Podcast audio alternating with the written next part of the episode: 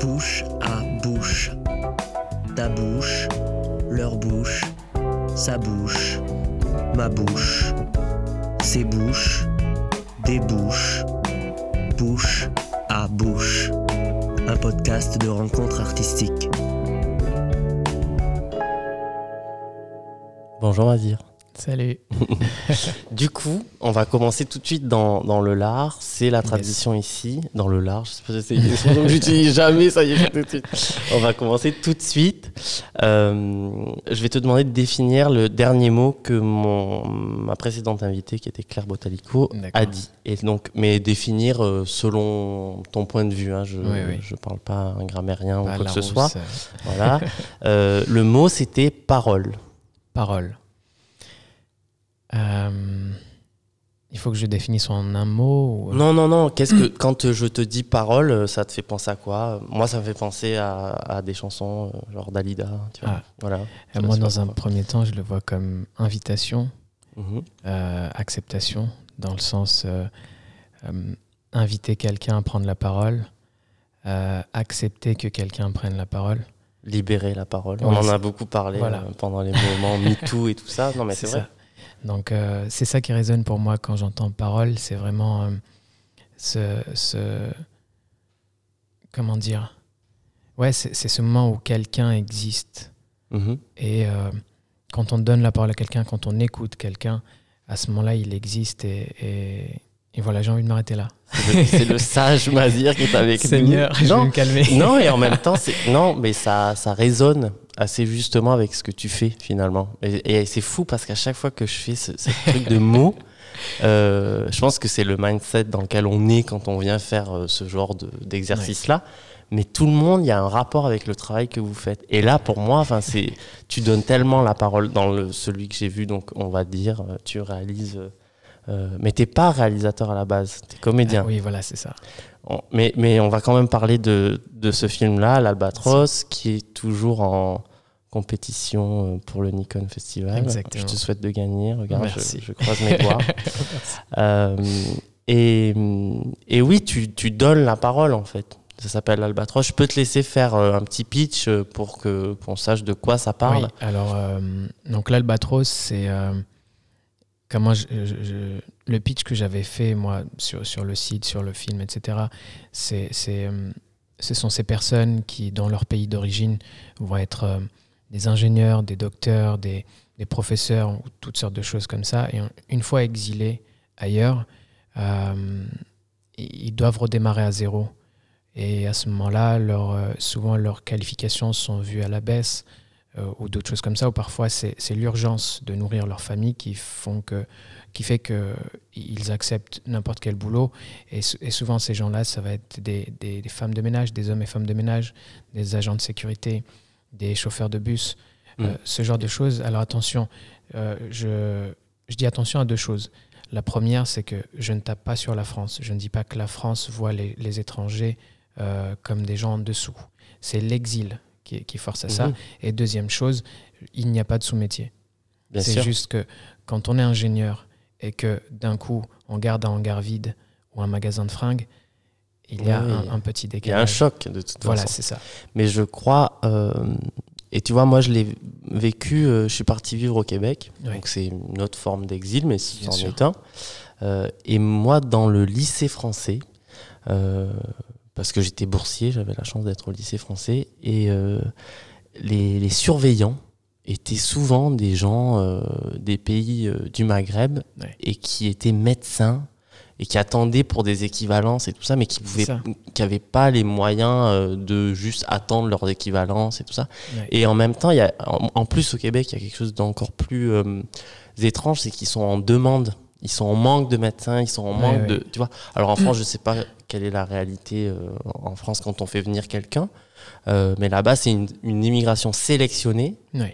Euh, et en plus, une fois qu'ils sont là, ils se retrouvent à faire des pauses qui n'ont rien à voir avec ce qu'ils font. Donc, c'est l'absurdité. Et Non, dans ton. fait- Vas-y, dis-moi, dis-moi. En France, il y y a un phénomène qu'on ne connaît pas beaucoup, c'est la fuite des cerveaux. Euh, la fuite des cerveaux, je parle du côté africain.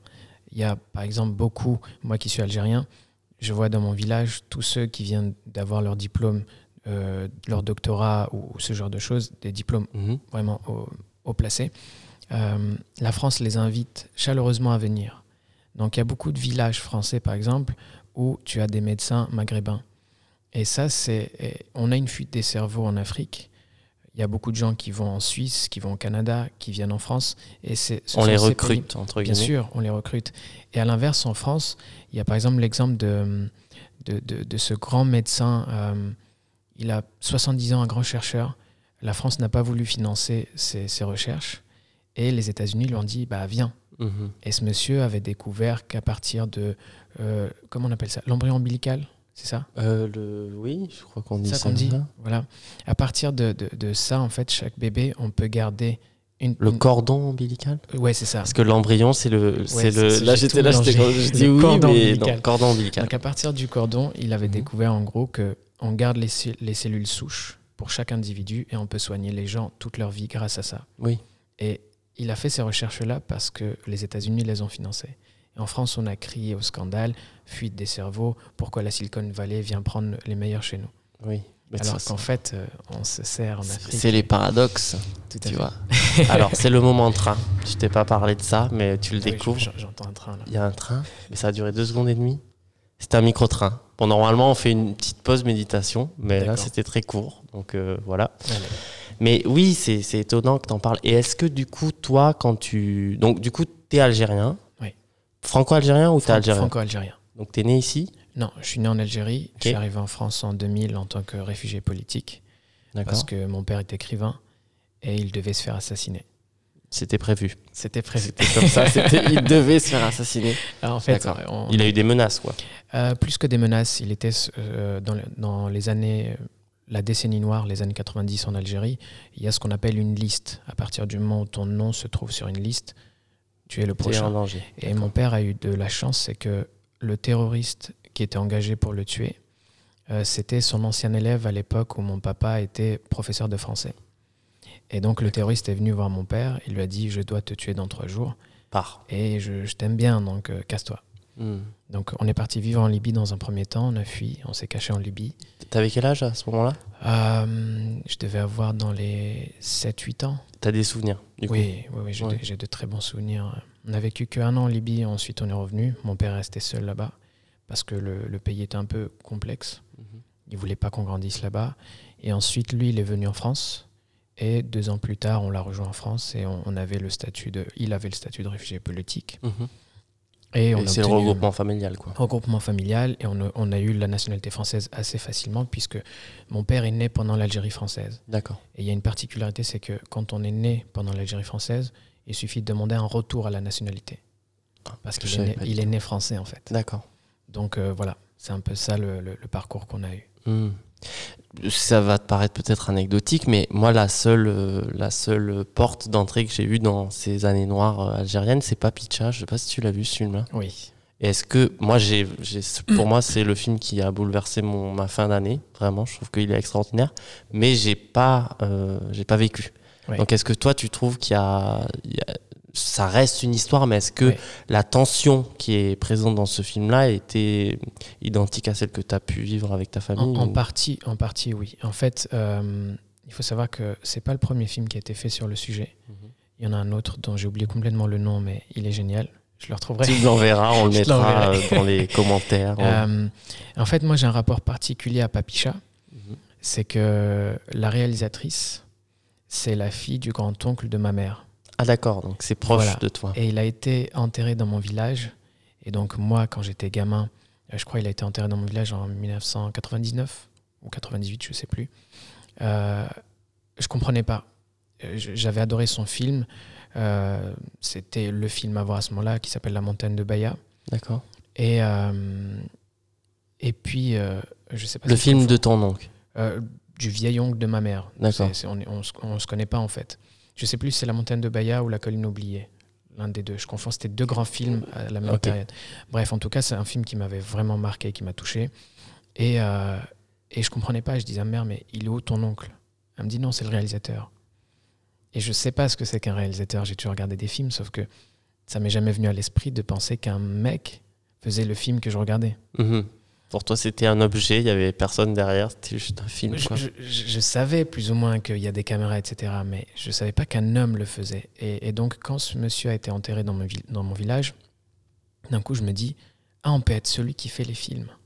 C'était ton eu- déclencheur? Il y a eu pas, pas l'unique déclencheur. J'ai grandi avec, euh, avec Bruce Lee et avec Chaplin. Quand je rentrais de l'école sur Canal Algérie à l'époque, on nous mettait du Chaplin tout le temps. D'accord. Donc euh, j'avais cette chance finalement, tu vois. Et ce qui m'a donné envie de faire du cinéma, bizarrement, c'est Bruce Lee. D'accord. Alors que Est-ce que tu fais, euh, je vois pas trop de liens encore, mais peut-être que tu as des projets euh, plus euh, de l'ordre de Bruce Lee, non? il n'y a pas de lien avec, avec Bruce Lee dans, dans, mon, dans ce que j'aimerais faire dans mes films. Euh, j'ai suivi plus ou moins la vie de Bruce Lee. J'ai jamais fumé parce que mon père m'a dit Bruce Lee n'a jamais fumé. Euh, j'ai fait des arts martiaux. Je continue les arts martiaux grâce à Bruce Lee. Et euh, j'ai voulu faire du cinéma parce que on m'a dit c'est Bruce Lee qui fait ses propres films. Et plus tard, je découvre que Bruce Lee a dit les arts martiaux au cinéma, c'est ridicule. Je vais rendre ça plus réel. Donc il a changé finalement le cinéma. Le, le Hollywood d'aujourd'hui euh, est incroyable grâce à lui, tu vois. Donc j'ai grandi avec ça. Mais c'est vrai qu'il y a eu le déclic de... de, de- Ton l'oncle de ta grand on va reprendre parce que du coup moi je suis un peu perdu. L'oncle de ta mère qui avait réalisé un film et qui du coup sa fille c'est sa cousine, c'est ta Non, non, non, cousine non. Parce Euh, qu'on parlait de Papicha à la base. ouais. hein. Euh, le père de la réalisatrice de Papicha, Mhm. c'est l'un des plus grands réalisateurs algériens, D'accord. Et qui était qui était l'oncle de ma mère. oui donc vous avez un lien de parenté, c'est Oui, quoi mais ta bon, là, on on, va- on connaissait va se pas. perdre. OK. On, ah on se connaît pas. C'est, euh, en fait, les familles sont tellement grandes en Algérie que, Oui que voilà, très éloigné. on les finalement. connaît pas. Euh, lui, il a, il a, je crois qu'il vivait en Suisse. Euh, et il est venu, donc on l'a enterré dans mon village parce qu'il est né dans mon village. Et c'est là que je découvre que ce monsieur, c'est, le vieil oncle de ma mère. D'accord. Donc, euh, Mais du coup par rapport au film pour revenir ouais, au pardon, film, je, que je m'égare, je rien. dans tous les sens. Alors, mais comment, je, je connais tout ton arbre généalogique, mais je connais pas ton avis Voilà. sur Papicha. Euh, Euh, Mon avis sur Papicha, et il m'a bouleversé. Ouais. Parce que j'avais ma vision des, des, des années 90 comme je les ai vécues en Mhm. fait, En tant qu'enfant, quoi. voilà, en tant qu'enfant. Mais euh, j'ai jamais réfléchi à la position de la femme à cette période-là. Parce que c'était mon père qui était en fuite, Mhm. c'était ma mère euh, qui, qui, euh, Qui qui suivait ton qui père, du suivait, coup? qui, qui s'occupait de nous, qui, enfin voilà, en plus tu ajoutes les rumeurs, tu vois, on te dit, euh, je me souviens, il y avait un adulte qui m'a dit, ouais, Mazir, viens voir. Je vais le voir, il me dit, est-ce que c'est vrai qu'on a retrouvé la tête de ton père, mais pas le corps? Ah. Et en fait, j'avais 8 ans, et, et il attendait vraiment que je réponde, en fait. Donc il y avait tous ces, toutes ces choses-là, et quand j'ai vu Papicha, il y a la tension qu'il y avait dans le pays à l'époque. Ouais. Euh, j'ai retrouvé cette peur que j'avais au quotidien à l'époque. Donc c'est ça qui m'a touché. Par exemple, quand je rentrais le midi regarder mes dessins animés, euh, quand je rentrais de l'école, il y avait des pubs préventives pour les enfants. Des pubs, par exemple, qui te disent si vous voyez un adulte que vous n'avez jamais vu dans votre village, signa- signalez-le à un adulte. Si vous voyez un monsieur c'était la habillé comme terreur, ça, quoi. ouais, voilà. Euh, si vous voyez un carton sous une voiture, ou euh, enfin, tu as des trucs. Ouais, ouais. Et nous, gamins, on nous disait ça. Et tu t'en rends compte ou est-ce que c'est. Parce que tu vois, dans Papicha, moi, je trouve que ce qui est beau, euh, enfin, ce qui est beau, euh, dans, dans ces moments de tension intense, c'est qu'elle crie à la vie, quoi. Bon, finalement, c'est pas très joyeux, euh, fin- parce que, bon, c'est désastreux tout ce qui va arriver. Je spoile pas le film, mais. Mais il y a quand même une rage de vivre et de dire je suis algérien, Ouais. algérienne pour le coup, Ouais. euh, j'y resterai euh, et, et je suis fier en fait et j'ai enfin et puis ce que j'ai aimé aussi c'est qu'il n'y a pas de on parle pas de religion Non. on parle d'actes d'extrémisme mais on parle enfin il n'y a pas du tout on ne dit pas ah la mauvaise religion musulmane Mais y a- même, même le passage où elle parle du voile, elle te parle de la tradition de ce Oui. voile pour les femmes. puis c'est assez âge. joyeux C'est ça. Enfin tu vois il y a un truc où euh, puis c'est des femmes fortes quoi on n'est pas dans un truc et c'est ça larmoyant qui est intéressant pour moi dans le film. C'est ça Mm. la force du film, c'est que on te parle de femmes fortes, euh, là où tout le monde va associer la décennie noire d'Algérie aux hommes, ma- au masculin. En Algérie, en fait, la rue appartient aux hommes. Euh, les femmes, c'est vraiment elles sont minoritaires. Aujourd'hui, ça commence à changer. Tu vas à Alger, tu vas à Béjaïa ou les grandes villes, euh, ça commence à changer. Mais à l'époque, la rue, c'était pour les hommes. Les cafés, c'est pour les hommes. Les terrasses, c'est pour les hommes, etc. Donc, quand on parle de la décennie noire des morts, c'est aussi les hommes. C'est les hommes qui sont victimes et c'est les hommes qui sont bourreaux. Mhm. Et ce film, d'un coup, te dit, il y avait les femmes aussi. Et puis, ce qui était intéressant, c'est que dans le film, sans jugement, tu vois les deux côtés. Ceux, par exemple, le petit, le, le petit ami de, de l'actrice qui lui dit, mais qu'est-ce que tu veux rester dans ce pays de merde? Oui casse-toi ouais Bah oui. Et elle qui dit, mais c'est mon pays. Oui. Et en fait, il n'y a pas eu de jugement. Finalement, nous qui avons fui parce que mon père devait, devait se faire assassiner, on fait partie de ceux qui se sont dit, on se barre de ce pays. Mhm. Et j'ai toujours eu de l'admiration pour ceux qui, qui se sont dit, on reste. Ils avaient peut-être pas notion euh, du fait qu'ils pouvaient mourir. Vous, avez, enfin, vous avez Nous, eu la chance et la malchance de, de savoir, quoi. Parce que, enfin, tu vois, Ouais, ouais. heureusement, enfin, on peut pas dire, on sait pas quoi dire face à ça. Non, mais ce qui fait que tu te retrouves en France. Et là, t'as quel âge quand, quand J'avais en- 11 ans. 11 ans. Donc, en fait, t'as passé toutes tes années charnières euh, d'adolescence euh, ici. En France, oui, voilà. Ouais. Donc aujourd'hui, j'ai totalement épousé la culture française. Euh, Je... Est-ce que tu te sens français? Ah, C'est bizarre ça- à dire, mais ouais, est-ce que- sais. ça dépend des jours Ça dépend des jours. et ça dépend avec qui je suis. Par exemple, à la Coupe du Monde 2006, T'étais trop français. J'étais tellement français que j'en ai eu honte parce que euh, je me souviens, il y avait le match nul qu'on avait fait face à l'Allemagne. Mhm. Mais malgré ça, on était qualifiés. Et, pardon. et mes potes se plaignaient à dire euh, Ah, mais quelle équipe de merde, ils sont pas capables de gagner. Et je leur ai dit Mais les gars, pourquoi on est des mauvais supporters comme ça on, on est qualifiés, c'est ce qui compte, non? Et l'un de mes meilleurs amis me dit Mais tu crois, vous, les Algériens, vous êtes mieux? Et en fait, j'avais bleu, blanc, rouge sur mes joues. Et là, j'avais honte. Je me suis dit Merde, j'ai vraiment cru que j'étais des leurs. Puisque là, mon ami vient de me dire Non. Ah ouais, c'est fou. On Donc, t'a euh, rappelé que t'étais pas. ouais, ouais. ouais. Et même euh, les, blagues au quotidien, euh, c'est pas fait dans l'intention. En fait, les gens pensent que le racisme, c'est quand on te dit sale bougnoule, rentre chez toi. Non, ça, c'est un mec bourré. C'est tout. Tu vois. Mhm. Euh, le, le racisme inconscient, c'est le plus dangereux. C'est quand un ami pense que c'est drôle de te dire trois fois par semaine Ah, couscous. euh. Et c'est quelqu'un qui t'aime beaucoup, tu vois. Ouais. Non, il s'en rend pas compte. C'est celui qui te fait le plus mal, en fait, Bien et sûr. qui te rappelle. C'est ça. Et puis il y a le, le nombre, la quantité. Quand, quand quelqu'un ressent le besoin de faire des blagues sur mes origines alors qu'il n'y a pas lieu, on est, on est là, on est entre nous, euh, il veut se rassurer. Il a besoin de mettre une étiquette. C'est comme, euh, euh, je sais pas, d'un coup, euh, je me souviens, j'avais invité un ami qui est homosexuel dans mon groupe de potes pour jouer au foot. Mhm. Et à un moment donné, il y en a un qui voulait absolument dire, euh, Qui était gay, quoi. Il, Ouais. fallait, il fallait le dire. il fallait Ouais. le dire pour euh, au moins, voilà, c'est posé. Mm. Et en fait, c'est la même chose. Ouais. Pour, pour nous, maghrébins, ou pour les noirs ou autres, euh, souvent les gens ressentent le besoin de, de dire Bon, C'est ta on- catégorie. On, on dit que tu es maghrébin, comme ça on passe à la suite de la Tout soirée. va bien. Ouais. Et, et en fait, j'ai juste envie de dire aux gens qui font ces blagues-là, avant de faire la blague, dites-vous que vous êtes peut-être la dixième ou la onzième personne de, de la journée et que c'est pas nécessaire. Donc, je me sens français, oui. Euh, ma femme est française, on va avoir un bébé euh, d'ici le mois de juin. Et mon bébé, euh, mon bébé sera française, algérienne, C'est une fille? portugaise et, al- et- et brésilienne. Oui, c'est une fille. Ok. Donc, euh, finalement, tu vois, j'arrive à un stade de ma vie où je me dis, Qu'importe. tout ça. Qu'importe, voilà. C'est juste que il y a des moments où, où tu, il y a des moments où je me sens totalement français et des moments où je me dis, non, non, déconne pas. La France, ça veut pas. Ah oui, c'est fou que tu ressentes ça quand même. euh, parce qu'au final, tu vois, ça fait longtemps que tu es là. Puis tu travailles ici, tes films, tu Euh, les fais bien ici, sûr. tu vois. Et, et du coup, euh, est-ce que quand tu fais un film, c'est un acte, je l'ai déjà posé cette question-là, mais c'est un truc qui me m'intrigue. Est-ce que c'est forcément un acte militant? En- Alors en tant que comédien, j'imagine que tu vas me répondre non, parce que... Euh, Déjà, ce qu'il faut, il faut savoir que en tant que comédien, je suis moins heureux qu'en tant que scénariste réalisateur. Euh, parce que quand on t'appelle pour un projet ou quand tu postules pour un projet, euh, tu veux juste travailler. Bien sûr. Tu vois, c'est c'est à notre à mon stade, à notre stade, tu vas pas avoir un réalisateur qui va te dire il y a vraiment ça quelque pour chose. toi. Ouais, ça pour toi. Alors que en tant que scénariste et réalisateur, T'as le Oui, je- pouvoir, quoi. ouais. Mhm. Et, et puis je pense que oui, c'est un acte euh, militant.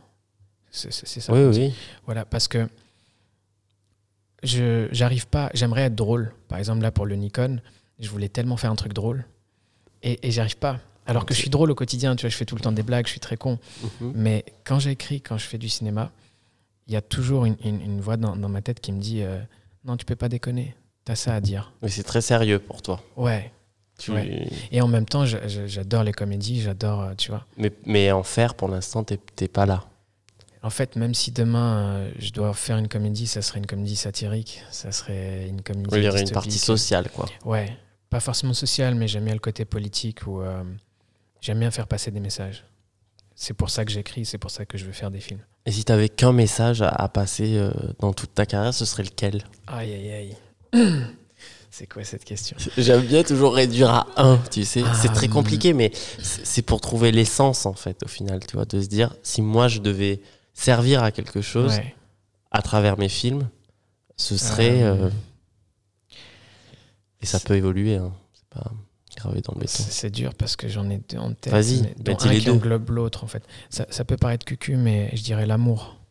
L'amour. Et, et l'amour de manière très très très très très très générale. Dans l'amour, j'inclus l'acceptation, j'inclus euh, la fraternité, j'inclus. Donc euh, finalement, c'est l'amour de soi, l'amour de l'autre. Si, si j'arrive à faire ça serait- sur ma carrière, ce serait génial. Mm. Bah oui. Ce serait génial. Je te dis, on assiste à, à la- l'arrivée de Jésus, tu sais, ou de. Qu'importe le prophète, mais euh, voilà. Non, mais c'est génial, je suis très content. Et si, tu sais, je t'ai parlé d'un petit moment libre Ouais. Que tu peux voilà, exploiter euh, à ta guise, euh, est-ce que tu as pensé à Euh, quelque chose? J'ai réfléchi, ouais, j'ai réfléchi, j'ai voulu, j'ai voulu aborder tellement de choses. C'est compliqué. hein. c'est très compliqué. D'un côté, tu dis, il faut pas être, il faut pas être relou. D'un côté, tu dis, il faut peut-être être un peu drôle. Il faut Non, non, Il faut être soi-même. Ouais, si je devais être moi-même, je dirais que dans, dans, dans ce moment libre que tu m'offres, et je t'en remercie, j'aimerais que, que les gens, et tous ensemble, qu'on réfléchisse au mot caucasien. Je déteste ce mot. Mais tu, tu as vu- il y a un film qui a été fait. Tu l'as pas vu? Non, je Dans l'ancienne icône. Ouais. euh, l'année dernière. Si, je l'avais vu. C'est, euh, Je- je, crois, je bien aimé. Ou je sais Ouais, plus ouais. son nom. C'est pas bien. Ouais, ouais, je, je me souviens de celui-là. Parce que vraiment, il y, a- il y a un souci avec ce mot qui est, qui est une fausse définition en plus, euh, qui de base est un, est, un, est un mot scientifique qui est lié en fait à, à- à la forme des, des os du crâne. Et, euh, et les scientifiques ont fini par l'abandonner parce qu'ils se sont rendus compte que cette forme de crâne qu'ils ont découvert dans la région du Caucase, elle était identique à celle qu'on a en, en- en Afrique du Nord. Et du coup, ils se sont dit, ah mince, ça fonctionne pas. Et dans le, dans, dans- dans le social et surtout dans notre métier d'acteur, Ah oui, c'est tout le temps. Caucasien, ça veut dire blanc, en gros. atroce, atroce, Pour, euh, oui. pour les directeurs de casting. Et, et tu vois, j'ai une amie qui vient du Caucase, elle vient d'Albanie. Elle a été refusée parce qu'il cherche une caucasienne. Elle Oui, a dit, mais moi, je suis une vraie caucasienne, en fait, les gars. Et, Oui, oui, ça c'est. et pourquoi j'aime pas ce mot, c'est que hum, il englobe, il englobe un truc qui est, qui est un peu hypocrite parce qu'on a peur de dire blanc. Et moi, je suis pour qu'on dise blanc. Bah oui. Je suis pour qu'on dise noir et non black. Mhm. tu vois. Et, et en même temps, je suis contre ce mot dans le sens où euh, quand quelqu'un fait un film sur euh, une histoire d'amour, ils veulent toujours un caucasien, une caucasienne. Et envie de dire, mais en fait, les, les Chinois peuvent aimer, Bah oui, les sûr. Noirs peuvent aimer, Mhm. les, les- les Berbères peuvent aimer, les Arabes peuvent aimer. T'as pas besoin, pas besoin de dire La caucasien. précision. Mais oui. maintenant, il y, a, bon, y a quand même une tendance dans le cinéma qu'on peut saluer bon, avec tout ce qui s'est passé. Maintenant, il y a même des gens qui créent des personnages sans genre. Ça, vrai, on est à l'étape. euh. J'ai vu quelques annonces où ils disent euh, euh, Daniel, point Ouais. LE, tu vois, et homme, femme, noir, blanc. Enfin, c'est pas Voilà. précisé, tu vois, c'est euh, Ouais. ouvert à tous. Et tu dis oui, effectivement. Après, le seul petit point sur lequel on peut, je pense que tu peux t'accorder. euh, moi, quand je j'écris un, un film, j'en ai pas écrit 72 000, mais euh, c'est des images. Oui. Et des fois, effectivement, et c'est triste, hein, j'ai grandi avec des images. euh, euh, bon, moi, dans le film que tu as vu, Edith Henry, il y a. Bon, il y avait ce mec avec l'afro parce que c'est des images que j'ai créées sûr, qui sont presque de l'exotisme, euh, on pourrait considérer presque du racisme au final si tu, non mais si tu pousses le truc. Et il y a aussi il y a des gens qui euh, qui ont des images de oui voilà ils veulent la fille blonde et c'est peut-être triste, mais c'est aussi l'occasion d'autres personnes qui ont un autre imaginaire Mhm. de créer ces opportunités-là. Ouais. C'est-à-dire que toi, euh, en ayant grandi dans ton pays, enfin, tu vois, on a tous un, un, des- un bagage d'imaginaire, en fait. Oui, oui. Et je trouve ça triste qu'il y ait des gens qui se disent Ah, moi, je l'ai entendu hein, dans des productions, ah, mais il nous faut le noir. Et je trouve que c'est encore pire, quoi, en fait. Bien sûr. Tu te dis, Bien bah non, parce que tu t'obliges à faire quelque chose que fait, tu moi, je suis comprends pas. Dans, dans le, j'encourage pas le, justement ce côté. Je suis contre ce côté. On s'oblige à, à ceci, Ah cela. oui. C'est ce que je disais tout à l'heure. Je n'aime pas la, la discrimination positive. Mais c'est juste si tu fais un film d'amour, dis que ça parle d'amour. Ça parle d'un homme et d'une femme euh, qui, qui, qui vont s'aimer et avoir une relation très violente et se séparer dans, dans, dans un truc explosif. Mhm. Et tu fais ton casting. Bien sûr, voilà, c'est ça. L'idéal, c'est ça. Si à partir du moment où c'est un homme et une femme qui s'aiment et Il qu'ils habitent à Paris, c'est des blancs, c'est des problème. caucasiens, Ouais, ouais. là ça me dérange parce que du coup tu te dis mais hum, essayons de dépasser ça. Bien sûr, si tu fais un film sur Louis XIV et que tu cherches que des blancs, je vais pas venir Ouais, postuler, je vais faire perdre du temps à la directrice, au directeur, directrice de casting et surtout euh, je vais pas venir ouais les gars, je suis français. Non, déconne pas. On parle de Louis XIV, de Louis XVI. Oui, il y a euh, une enfin, question voilà, juste de physique pour le coup, Voilà. historique. Mais... Exact. Et pareil, quand un réalisateur a une image précise en tête, là il voit une blonde ou là il voit quelqu'un d'afro, ça tu peux pas l'enlever non Ouais, plus. ça c'est un truc. Sinon c'est triste. Ça veut Mais dire qu'on que fait des triste, films. Parce qu'on s'oblige euh, à faire un truc, voilà. tu vois. Euh, moi, par exemple, pour l'Albatros, on m'a dit, mais pourquoi t'as pris des noirs? Je dis, mais pourquoi pas? Parce qu'en fait, mon histoire est universelle, elle fonctionne. C'est l'exil, quoi. Bah, c'est l'exil. C'est l'exil, ça aurait pu être deux blancs qui partent au Japon, sachant qu'au Japon, on- t'es le bienvenu pendant six mois, Mhm. mais les six mois d'après, on veut plus de toi. Donc, si un blanc part au Japon, Oui, il est dans la même position que la personne noire qui est dans c'est ton c'est film. exactement ça. Mm. Donc, euh, c'est universel. Et là, il se trouve que je voulais cet esthétisme. Je, je voyais ces images-là. Et je voulais pas autre chose, en fait. Et les acteurs, d'ailleurs, c'est bien qu'on on part sur ça. Tu les connaissais ou t'as fait un casting Non, le du tout. J'ai fait un casting. Le- la seule personne que je connais, c'est euh, le fils. Le la petit. Euh, non, pas le petit. Non, pas le petit. fils, le Ah, grand. le fils. ouais. Et, euh, qui est danseur, Fabrice Tarot. Euh, sinon, pour les autres, j'ai fait un casting. Euh, la première personne que j'ai castée, c'est Lorena, celle qui joue la, la sœur. La grande sœur Voilà, qui parle au grande sœur. petit. Voilà. Et euh, elle m'a présenté euh, Les autres. Alexandre Bambou, le père. Mm. Et quand j'ai vu ce monsieur, Tu dis c'est lui. oh mon Dieu, j'ai fait un truc qui est pas bien. Je m'en excuse si les personnes écoutent. Je devais voir deux autres hommes. Et en fait, j'ai tellement eu un coup de cœur sur Alexandre que j'ai annulé le casting. Chose horrible à Ouais, pas c'est faire. dur. Non, Je sais, c'est pas bien. Mais, Mais non, mais en même temps, tu savais que c'était lui. mais je savais que c'était lui. Je savais que c'était lui. Ça t'aurait- mis peut-être un doute bête. Quand Ouais. tu sais. Je voulais pas. Faut- Je voulais pas de doute. Et par la suite, euh, il y a quelqu'un sur mon annonce qui m'a contacté pour le petit. euh, ça s'est passé comme ça. Et, et là, d'ailleurs, sur l'annonce casting, j'ai eu droit à des blagues incroyables. Par rapport. Quand tu cherches un homme noir de 50 ans, il y a au moins 5 mecs qui te font une blague à dire à Morgan Freeman. Ah ouais. Tu vois Oh Et c'est pas vrai. Je te promets. Je ris, mais je trouve ça tellement j'ai un mec euh, sur, sur Facebook qui a répondu à l'annonce en me disant euh, Tu veux un noir qui a bourriné, euh, buriné euh, au chantier Mm. ou un noir plutôt costaud? Et là, tu fais Oh mec Ouais. enfin, C'est des trucs comme ça. Pour, après, pour le gamin, c'est plus mignon. Oui, parce que Euh, c'est j'ai- les parents qui sont derrière mamans, aussi. Voilà, j'ai eu trois mamans qui m'ont écrit euh, Bonjour, mon fils est blanc. Si jamais vous ne trouvez pas le Ah. noir, c'est un très bon acteur. Et j'ai un blond aux yeux, Ben, aux yeux ça verts. aurait pu être un adopté, parce que ça aussi, c'est possible. Et en fait, je l'ai pas mal pris pour les mamans parce que c'était mignon. C'est oui. Mais quand un mec te dit euh, tu veux un noir baraque ou un, un noir Ah qui en a chier, euh, oui. de dire ah ouais, il y a que ces deux catégories. Enfin. Non, non, Puis Morgan Freeman, arrêtez quoi. oui, surtout en France. Tu vois, il faut, il faut ouvrir, quoi. C'est ça, c'est ça. Bon, mon Dieu, j'ai- maintenant j'ai peur d'être le mec, tu sais, qui, qui- tu m'as invité et je parle que de racisme, tu sais. mais non, mais pas du tout. Mais c'est ce qui t'avais envie de dire et c'est ton et ton film parle de ça aussi. Ouais. Mais est-ce qu'on peut euh, et puis c'est ta condition. Enfin, tu vois, à un moment donné, si tu Oui, mais c'est pas si horrible que ça. Je veux pas non plus qu'on croie que la France c'est un pays extrémiste, horrible. On Non, est mais- à Paris, franchement, Paris c'est cool. oui, C'est pas si horrible que ça au quotidien et je tiens quand même à le dire, tu vois. euh, ça y est, finalement, il se je me rétracte. juste après. tu Je me rétracte. Bah non, mais euh, en fait, euh, s'il y a des financeurs blancs, euh, je suis prêt à les prendre. Voilà. ne me boycottez non, pas. non, mais, il faut le dire, en fait. bien sûr, bien sûr. C'est-à-dire qu'à un moment donné, il y a des choses qu'on trouve insupportables et il faut le dire, tu vois. Ouais. Et c'est, ça fait pas de toi quelqu'un de politique ou, enfin, tu vois, euh, qu'im- qu'importe. euh, Non, non, t'as raison de le dire. Et est-ce que t'as d'autres projets qui arrivent là? Oui. Euh, j'ai un projet, euh, à la base c'était un court métrage, et en fait euh, j'ai fini par l'élargir. Je vais pas tout te raconter, mais le thème c'est la féminité. Et en fait les différentes formes de féminité. Le premier court métrage que j'ai écrit, c'est un boxeur qui se travestit en femme et qui finit par tromper sa femme avec une femme. Ça, ça, c'est euh, déjà tourné? Non, ça c'est écrit seulement. Ah, Et en fait, suite à ça, s'ajoute une nouvelle euh, de mon père que j'adapte, qui se passe en Algérie. Et à ça, j'ai ajouté une autre histoire. Et en fait, je me suis rendu compte que je suis resté sur le thème de la féminité, de différentes féminités.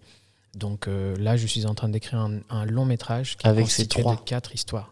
Une quatrième génial. que je, que je cherche. J'ai trois idées, mais elles sont pourries. génial. ah non, mais c'est génial ça. Et que du coup, ce serait un peu choral, il y aurait plusieurs. euh, Euh, en fait, c'est euh, à un moment donné, chaque personnage de chaque dis pas histoire- trop de choses, hein. Oui, tu sais qu'il y a des gens qui volent. hein. Oui, je sais. chaque personnage de chaque histoire va, va rencontrer. Ah ok, Ils donc se ils se croisent. Voilà. Ah c'est C'est comme ça génial. qu'on passe d'une histoire à l'autre. Et à chaque histoire, à chaque nouvelle histoire, il y a un nouveau prénom féminin qui est, qui est projeté. Et donc là, tu es encore en écriture. je suis en écriture, oui. Et donc a- sera un long. J'aimerais que ce soit un long. Et en fait, là, mon objectif, c'est euh, de trouver peut-être une, une résidence d'écriture Ouais. pour euh, trouver la force d'écrire ça. Parce que c'est assez flippant, en fait. C'est pas simple, tu- ouais. Tu, vois, là, on, on parle de mon icône qui fait 2 minutes 20. Et, et- et là, j'aimerais faire un truc d'une Ouais. heure, euh, heure 50. D'un coup, tu dis, est-ce que je suis capable? Oui, puis ce sera. Tu sais, cette idée-là, enfin, je te souhaite que ce soit la première, hein, Mm. mais ce sera peut-être pas ton premier long aussi. Bien tu sûr, vois, enfin, il y a un truc où. Mais, euh, mais il faut euh, déjà pouvoir y rêver, tu vois. C'est déjà bien. Exact. C'est ce que je me dis. Et avancer là-dedans. Bah écoute, on, on- on- on va, on va finir sur cette note positive. Enfin, et pourquoi enfin? Non, pas du tout, je suis très content. Euh, je vais te demander de, ah, en un, un mot, Ouais. euh, de définir. euh, alors, je, je cherche, à chaque fois, j'essaye d'avoir un truc. Ce qu'on peut te souhaiter en un mot. euh, Si ça n'a pas de sens, te censure pas. La première chose qui vient, ce qu'on peut te souhaiter en un mot. la force. Très bien. Force à toi, du coup. Yes, merci. Merci, Merci à toi, merci de m'avoir reçu. Merci à toi.